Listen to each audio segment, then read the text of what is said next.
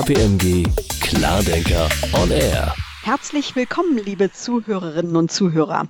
Erfahren Sie heute das Wichtigste, was Sie rund um Lieferketten und Produktionsnetzwerke im Zusammenhang mit Covid-19 wissen sollten.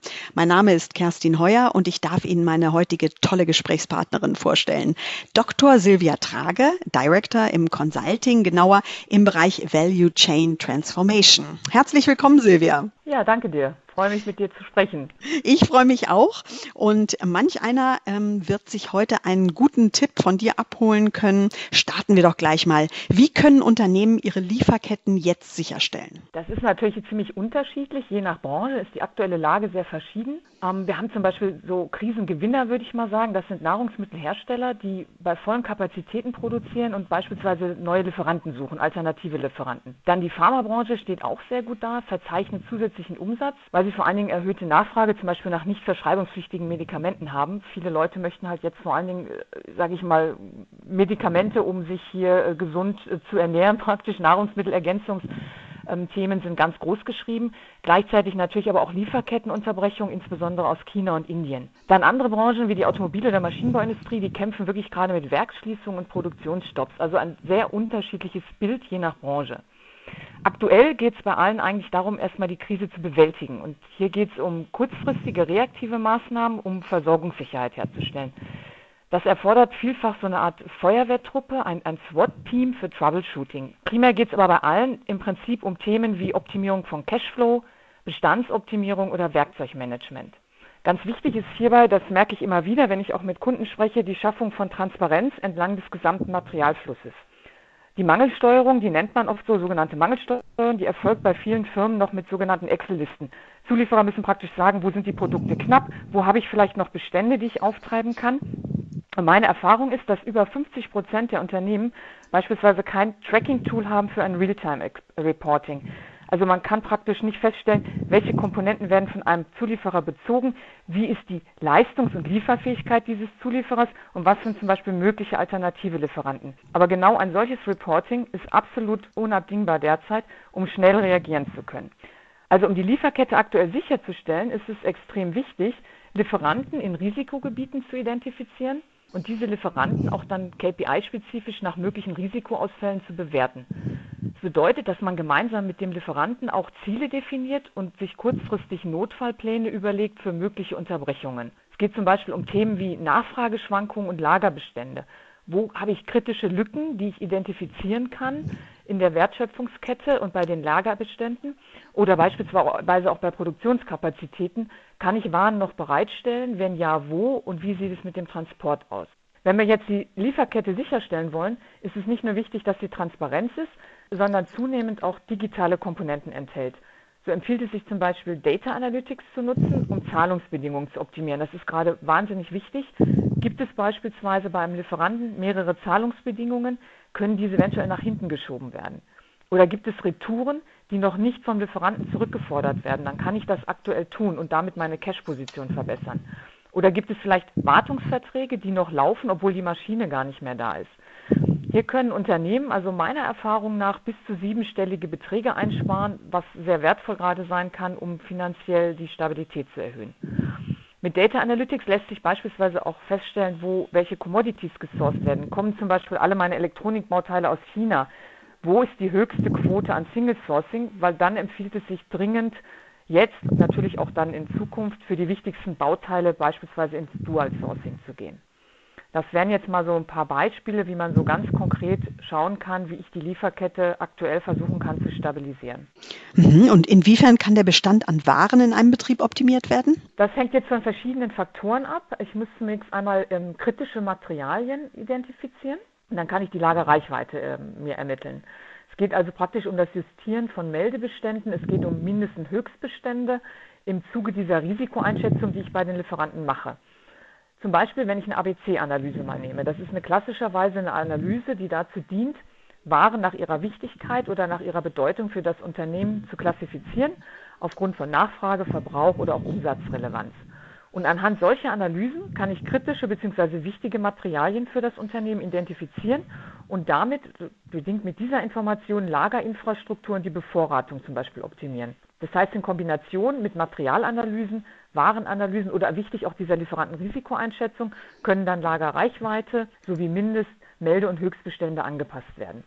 Ganz wichtig auch sicher der Einsatz von modernen IT-Lösungen, die das Kaufverhalten von Kunden auswerten, weil das ist wichtig, um eventuell auch einen Warenbestand entsprechend anzupassen, Lagerfläche eventuell einzusparen und weniger Kapital zu binden. Also bedeutet das praktisch Wünsche und Erwartungen von Kunden frühzeitig zu erfassen und diese auch schnell zu erkennen. Wichtig wären zum Beispiel auch IoT-Plattformen, die können helfen, Informationen über intelligente Regale zu empfangen und anhand dieser kann ich dann auch wieder den Warenbestand natürlich optimal überwachen und Frühwarnungen abgeben, was ja immer sehr wichtig ist. Ja, und äh, welche sind denn die größten Herausforderungen ähm, in den Bereichen, die du jetzt so genannt hast, vor denen deine Kunden jetzt stehen? Das ist jetzt auch recht unterschiedlich. Also hier müsste man unterscheiden nach kurzfristig, also ganz akut und dann mittelfristig in der sogenannten Post-Covid-19-Phase. Akut geht es sicherlich gerade erstmal um Sicherheitsmaßnahmen für eigene Mitarbeiter. Das ist nach wie vor ein Thema. Personalmangel, habe ich Krankheitsausfälle, habe ich nicht eingeplante Shutdowns, Stilllegung von Produktionen, Lieferausfälle von Materialien. Das sind alles Beispiele, die gerade ganz wichtige Herausforderungen sind. Wir hatten mal neulich so ein äh, Thema, da ging es um Schichtplanmodell. Das war ein Kraftwerk, die hatten drei Schichten mit acht Leuten. Jetzt ist die Frage, wenn dort einer krank wird, und der vielleicht in die Quarantäne muss, dann fällt natürlich die komplette Schicht aus. Und das sind zum Beispiel Informationen, die ich brauche. Ich muss wissen, wer ist eventuell infiziert, wer ist wann wieder genesen, wer kann wieder eingesetzt werden. Und all diese Themen, die wir jetzt hier gerade erleben, ähm, war zum Beispiel einer vielleicht noch mittags im Büro essen und war mit jemandem im Kontakt, natürlich alles anonymisiert, der aber jetzt erkrankt ist. Und das sind alles Themen, die es erforderlich machen, einen Schichtplan praktisch neu auszuarbeiten. Das ist ein ganz akutes Thema. Oder das Thema äh, Zahlungsbedingungen, Cashflows, hatte ich eben schon angesprochen. Zum Beispiel, wenn wir das Beispiel der Automobilindustrie nehmen. Da zahlt der OEM in der Regel 90 bis 100 Tage. Das sind die Zahlungsziele. Das heißt, derzeit bezahlt der OEM dem Zulieferer eigentlich Lieferungen, die noch aus dem Februar sind. Das heißt, die Schließungen der Werke bei vielen OEMs ist finanziell bei den Zulieferern in der Regel noch gar nicht angekommen. Im Gegenteil, die bekommen weiterhin ihre Forderungen rein, haben eventuell Personal in Kurzarbeit und liefern aber in den nächsten Wochen nichts mehr aus, weil nicht mehr produziert wird. Das heißt, Aktuell verbessert sich zwar die Cash-Position, aber wenn dann nachher wieder die Produktion anläuft, dann fehlt natürlich eine gewisse Zeitspanne, wo sie jetzt für den OEM nicht produziert haben. Und dann laufen sie in ein Loch, wenn es nach 90 Tagen eben kein Zahlungsziel mehr gibt, wo Zahlungen reinkommen. Da reißt der Zahlungsstrom ab. Gibt es keine offenen Forderungen mehr. Das ist gerade ein Riesenthema. Der Zulieferer muss, wenn er die Produktion hochfährt, aber Ware und Logistik beispielsweise einkaufen, Löhne zahlen, hat aber dann keine Forderungen mehr gegenüber den OEM aufgrund dieser Werksschließung. Und das ist auch ein Thema, dessen sind sich auch viele OEMs bewusst. Die gehen beispielsweise jetzt auch durchaus unter Umständen in den Austausch mit Zulieferern. Man kann ja ziel ob man vielleicht das Zahlungsziel verkürzen kann, weil das ist eine ganz akute ähm, Herausforderung. Oder auch das ähm, Thema Instandhaltung. Also viele äh, Zulieferer, die jetzt geschlossen haben, in der Automobilindustrie beispielsweise, nutzen ja die Zeit auch für Instandhaltungen. Aber auch hier ist es ein Thema, was ist mit Ersatz- und Verbrauchsmaterialien? Sind da alle Materialien vorhanden? Oder eventuell, wenn ich in andere Branchen gucke und ich brauche äh, spezielles Wartungspersonal, was von extern kommt, das fehlt vielleicht. Wir haben Reisebeschränkungen und dadurch kann es sein, dass ich beispielsweise monetäre Ausfallrisiken habe, die ich neu bewerten muss und meine Wartungsplanung anpassen muss. Das sind so ganz konkrete Themen. Oder beispielsweise, das erleben wir auch bei Kunden, wo wir gerade sehr gut unterstützen können, das sind zum Beispiel sogenannte Lieferanten-Quick-Checks oder Lieferantenbefähigungen. Ähm, das heißt, der Kunde geht jetzt in die Verhandlung mit seinem Lieferanten, um zu sehen, ob er noch irgendwie was optimieren kann, beispielsweise Richtung Zahlungsbedingungen. Und um für diese Gespräche vorbereitet zu sein, macht Sinn, so einen Lieferanten-Quick-Check oder Snapshot durchzuführen, um sich wirklich ein aktuelles Bild über die aktuelle Lieferfähigkeit und Versorgungssicherheit eines Lieferanten zu machen. Wie ist seine finanzielle Situation? Wie stabil ist sein Cashflow, seine, sind seine Finanzen? Was sind Zahlungsbedingungen? Was sind aktuell seine Produkte oder auch Marktsituationen? Und das nutzen viele unserer Kunden, um gut vorbereitet mit solchen Quick-Checks und Snapshots in so eine Verhandlung zu gehen. Wir haben mittlerweile zum Beispiel auch Anfragen im Hinblick auf ähm, solche Analysen für Wettbewerber oder auch Kunden. Und das sind so Kurzanalysen, mit denen man sich eben ein prägnantes, aktuelles Bild zu Lieferanten, Kunden oder Wettbewerbern beispielsweise verschaffen kann. Dann muss man noch unterscheiden, wenn es dann in diese mittelfristige Post-Covid-19-Phase geht. Da geht es zum Beispiel darum, wirklich jetzt in Zukunft zunehmend präventive Supply Chain Strategien zu erarbeiten. Lieferantenrisikomanagement wird zunehmend wichtiger. Sind zum Beispiel sinnvoll 360-Grad-Workshops, wo ich verschiedene Business Units habe, die teilnehmen und die einen Blick auf Kunde, Markt und Wettbewerber werfen. Was sind Lieferantenanalysen? Wo geht es zum Beispiel um Fehleranalysen in der Logistik? Den Einsatz von Technologien wie RFID, um Falschlieferungen zu vermeiden. Oder auch ganz wichtig, das gewinnt jetzt auch wieder an Bedeutung, das ist diese Durchgängigkeit von Vertrieb, Forecast für Produktionsplanung und Wertsteuerung, weil ja für viele Unternehmen der Forecast jetzt aufgrund von Stilllegungen oder Produktionsstopps nicht mehr passt. Ja, und da muss man entsprechend natürlich diese ganze Vertriebs-, äh, Produktionsplanung, Werksteuerungsplanung anpassen. Und ich glaube, auch in Zukunft wird es wirklich wichtig, die Produktion auf verschiedene Märkte zu verteilen. Das heißt, zentrale Frage ist, wie kann ich zum Beispiel verschiedene Länder und Regionen in den sogenannten Resilience-Landkarten abbilden. Wichtig sind auch Krisenszenarien für Lieferketten zukünftig zu aktualisieren und zukünftige mögliche Krisenszenarien praktisch vorausschauend zu erahnen, zu definieren. Das war das zum Beispiel das Thema Brexit, US-Strafzölle oder jetzt Covid-19. Das führt ja alles dazu, dass ich meine Krisenszenarien, die ich vielleicht bisher betrachtet habe, anpassen muss. Und ich glaube auch, dass es zunehmend dazu übergehen wird, den Bedarf für lokale Märkte auch wieder dort zu produzieren und vielleicht Lieferketten wieder stärker zu regionalisieren und auch mit lokalen Lieferketten zu arbeiten. Das wird manch einer jetzt gerne hören, vermute ich. ja, wahrscheinlich schon, ja. Äh, sehr schöne Beispiele, vielen Dank dafür. Ähm, Silvia, du hast Wirtschaftsingenieurwesen in der Fachrichtung Elektrotechnik studiert und frugale Innovation ähm, ist heute eines deiner Schwer äh, Themenschwerpunkte. Das könnte man jetzt kurz so erklären, mit cleveren Einstiegslösungen werden neue Märkte erobert. Das hört sich jetzt für mich erstmal nach Chancen an in Zeiten von Covid-19. Ist das so? Also grundsätzlich bin ich immer sehr optimistisch und sehe eigentlich in jeder Krise auch wieder eine Chance für einen Neubeginn. Also zunächst bedeutet ja frugale Innovation, das klingt wahnsinnig äh, futuristisch, das ist es aber gar nicht. Es bedeutet eigentlich nichts anderes als möglichst einfache und genau auf Kundenbedürfnisse und Marktanforderungen zugeschnittene Produkte zu entwickeln. Frage ist also, wie werden sich Kundenbedürfnisse und Markttrends durch Covid-19 verändern und wird das sich nachhaltig verändern?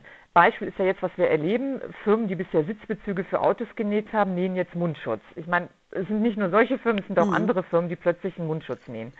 Und die Frage ist nun, was sind vielleicht Trends, die sich hier verändern werden? Ich glaube, dass so Megatrends sicherlich sein werden, Sicherheit, Gesundheit, und so Konnektivität und New Work. Wie, wie sieht die Arbeitswelt in der Zukunft aus? Zum Beispiel Forderung an so ein Homeoffice. Ne? Also kann ich da eventuell in Zukunft digitale Lösungen mehr einsetzen? Digitale Lerninhalte, digitale Sportkurse vielleicht oder so Online-Hilfsplattformen. Was ist zum Beispiel mit so Gesundheitstracking oder Push-Nachrichten? Kann das in Zukunft helfen, Krankheiten auszuweiten? Das sind so Überlegungen beispielsweise, was haben die Kunden zukünftig für Bedürfnisse? Wollen sie vielleicht weniger Kontakt? Wollen sie mehr online erledigen? Oder der 3D-Druck zum Beispiel ist ja nichts Neues und wird ja vielfach diskutiert und bisher auch vielleicht nicht, nicht so eingesetzt, wie eingesetzt werden könnte aufgrund von Kosten. Gibt es vielleicht die Möglichkeit, hier eine günstige Option zu entwickeln mit äh, Fab-Shops, die verstärkt zur Verfügung stehen? Habe ich vielleicht zu Hause sogar die Möglichkeit, dann den Druck von einfachen Produkten zu ermöglichen, um das Haus nicht mehr zu verlassen oder weniger verlassen zu müssen? Oder was sind zum Beispiel neue Geschäftsmodelle in der Mobilitätsbranche? Ja, habe ich vielleicht Taxifahrer, die dann als Einkaufshilfen für ältere Menschen unterwegs sind, weil die äh, nicht mehr so einkaufen können oder sich auch nicht trauen. Jetzt gerade die Situation mit dem Mundschutz, man weiß nicht, wie sich das auf die Gesundheit auswirkt. Und das sind, glaube ich, so Themen, da muss man sich mal wirklich überlegen, als Hersteller von Produkten, egal auch in welcher Branche, wie wird ein, eine Situation wie jetzt Covid-19 vielleicht die Kundenbedürfnisse nachhaltig und langfristig verändern und was hat das dann für Auswirkungen auf meine Produkte? Da werden wir dann wahrscheinlich auch noch mehr in der Richtung von dir hören, Silvia. Super interessantes Thema, das wir, denke ich, in unseren Klardenkertexten und so weiter auch noch weiter behandeln sollten. Ja, mit Sicherheit. Das wird sich jetzt weiterhin entwickeln in den nächsten Wochen und Monaten, das glaube ich auch. Herzlichen Dank, Silvia. Sehr gerne. Wenn Sie, liebe Zuhörerinnen und Zuhörer, mehr erfahren wollen von Lieferanten Quickcheck bis 360 Grad Workshops und vieles mehr, was Silvia Trage gerade erwähnt hat, auf den Seiten von kpmg.de helfen wir Ihnen gerne weiter und dort finden Sie natürlich auch den direkten Kontakt zu Silvia Trage. Und damit verabschieden wir uns aus Berlin und aus Bayern. Alles Gute. Tschüss. Tschüss. KPMG Klardenker on Air.